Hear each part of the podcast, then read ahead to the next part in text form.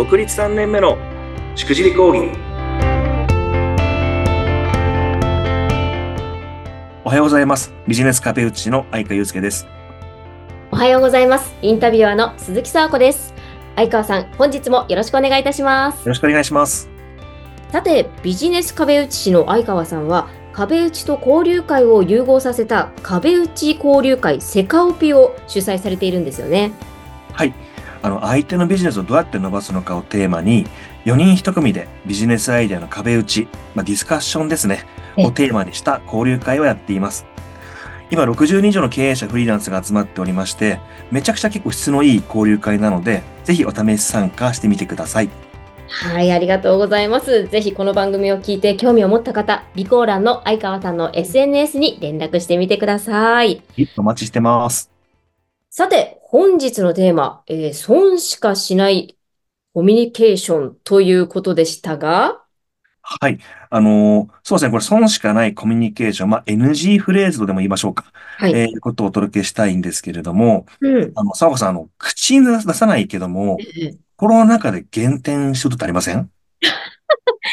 いやー、うん、ありますね。ありますよね。なんか、うわ、食べ方汚なとか、絶 対に相手に伝えないけれども、心の中でバカバカ減点してる話って、あーまあ、そうですね。例えばなんかね、レストランとかでね、まあなんか、は例えばデートとかだったらね、オーダーするときにスマートじゃないなとか、ええ自分ばっかりしててつまんないなとか、なんか、ね ありますね。絶対言わないですよね、それね。あー言っちゃダメですね。そうですね。言わないです。で、僕も大人なんでね、めちゃくちゃ笑顔、いい顔して、ね、心の中で減点してるわけなんですけど、はい。まあそれがね、プライベートが遊びで減点されるんだったら、うんうんね、モテないおっさんで終わる話なんですけれども、はいまあ仕事になったらね、死活問題になりかねないですよね。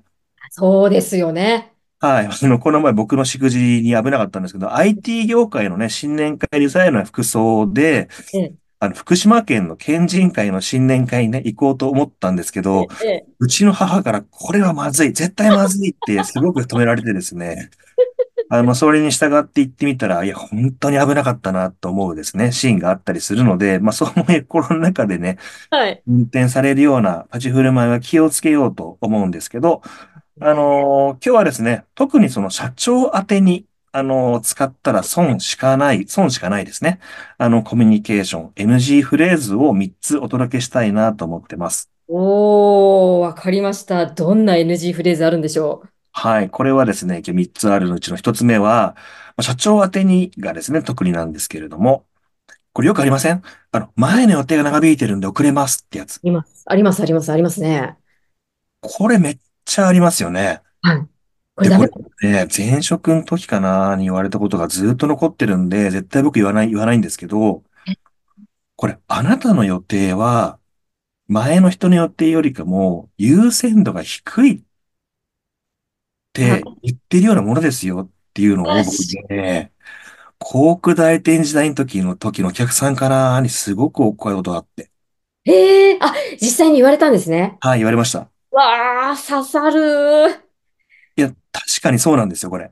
だって、もし、ね、自分との商談が1億円が決まるか決まんないかって話だったら絶対送れないじゃないですか。いや、それはそうですね。絶対もう予定時間前に来ますね。絶対行きますよね。ねじゃあなんで今回のミーティング商談に遅れるんですかって話になりかねなくてですね。あ確かに。でもこれ絶対使いがちですよね。なんで僕はね、これはちょっとこリスクがある。もちろん事実事実なんです。事実なんですけれども、うん。で前の予定が遅長引いてるっていうところの言い方はもう本当にしないようにしています。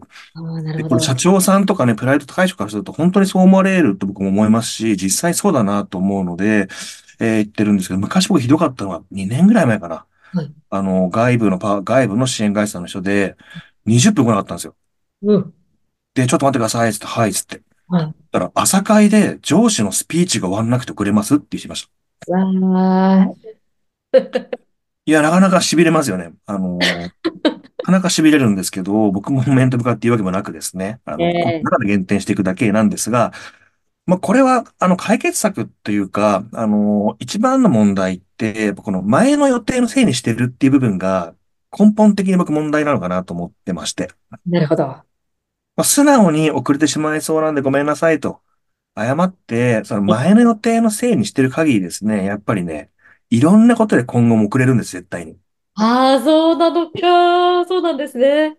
だって自分でコントロールできるじゃないですか、それってあ、言ってし。まったら。いや、そうですよね。これだって伸びちゃったら、ね、あのー終電逃すって言ったらみんな頑張るじゃないですか。ねみんな頑張るのに、そこできなかったって部分考えると、本当に遅れちゃいけないとか相手見てですね、特に社長さんのアポイント、決済者のアポイントに関しては、これはですね、ミーティングであっても絶対僕許されないなと思って、今のところやってますので、これは、あの、僕も自分自身怒られた経験があるんで、前の予定が長引いてるんですって多席的なね、感じの理由での、あの、部分っていうのは、使い方間違えると危ないですよっていう、はい、NG フレーズでございました。なるほど。わかりました。他にもあるんですね。NG フレーズ。はい、あと2個あるんですけど、あと2個のうち1、あの2番目がですね、これもね、社長さん宛てによく使うってしまいがちで、僕20代の時かな、これ怒られたんですけど、えー、お休み中に失礼しますって気遣って送ったんですよ。はい。社長に。えー、えー、えーそれ僕が働いてた社長だったんで、お休み中に失礼しますって言ったら、は休んでねえよって怒られまして。おー、これまたしびれる。おーっとっとっとっとみたいな。その時に教わったのが、社長に連絡するときには、お休み中失礼しますってのはダメだと。はあ、社長っていう生き物は24時間365日動いてるわけで、あの、それは使うのはリスクだよっていうことを、第一生命の出身の社長だったんですけどね、その時の教えなんじゃないですか。あの、を聞きまして。で確かに自分が残業中、うん。ね土日働いてる時に、ね、無邪気にお休み中失礼しますって言われて、嬉しくならないですよね、やっぱりね。確かに、いや、仕事してますけどって思いますよね。ねいや、なんならあなたの代わりにししてますけど、みたいな話もあるわけで、世の中。はい。ですね。考えると、やっぱ社長ね、まあ特に社長さん宛てなんかは、やっぱね、あの解決策としては、土曜日に失礼しますとか、祝日に失礼しますっていう言葉に置き換えるだけですごくスマートになりますよね、これ。なるほど。ここも使いがちですけど、気をつけなきゃいけない点ですね。おそらく多分ね、そういう細かい話なんですけど、こういう目に見えない減点って本当にもったいないなって思うので、気使ってるつもりなのに、うん、なんだかなって思われたらもったいないですからね。ね、裏目に出ちゃうっていうやつですね。そうです。で、こんなこと多分会社に勤めてると上司に言ってくんないんですよ。思われてもね。言ってくんないんで。あー、それ言わないですよね。ね、自分で言ったら、ね、それあなたの感想でしょみたいな話になりかねないんで、えなんかえ押し付けっぽくなっちゃうですから、まあこれは、まあこう第三者の僕のね、話を聞くからこそ、あの、スッと入ってくる人もいるんじゃないかなと思いますので。ぜひぜひ、あの、特にね、今この個人事業主フリーランスとかで仕事されてる方はこのチャンネル聞いてる人多いと思うんですけれど、社長さんにね、連絡しますよね、結構皆うん、さんね。いますね。はい。前の予定がを原因にして遅れちゃいけないし、お休み中と言ってもなかなかいけないと思いますので、はい。そんなことをちょっと、はい。置いていただければなと思います。で、NG フレーズ3つ目もあるんですね。はい。三つ目です。これうん。僕いろんなところでお話をしていて、ツイッターでも1000いいね以上もらったテーマなんですけど、はい。あの、ご検討状況いかがでしょうかってはい。メールとかね。ええ。あツイッターで書かれてましたね、そういえばね。ええ。これね、結構音信不通になる人あるあるなんですよ。おーっと。これ。僕もあの、特定されたあれなんで、ね、どっかの僕もいろんな支援する中で、あの、ある営業マンがすごく売れてるんだけど、すごく関係が、あの、要は白黒、要は音信不通になる人も多いんだけれども、売れる人は売れるって営業マンがいてですね。ええ、ええ、ええで、その人のメールを全部、まあ、全部というか、ポイント絞って確認したら、もう、ことごとくこういうね、ご検討いかがでしょうかっていうので終わってるんですね。おー、あー、それで終わっちゃってる。終わっちゃってる。これもダメなパターン。これもフリーランスの方とかね、あの、また、あの、社長さんとかでもいろんなご提案して返信ないじゃないですか。ええ。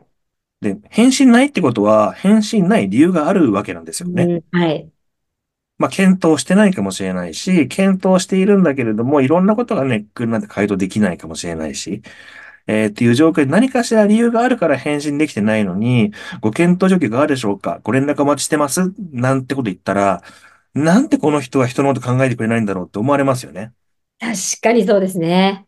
で、大体そういう人ってそれを送った後に3日後ぐらいにもう一回送るんですよ。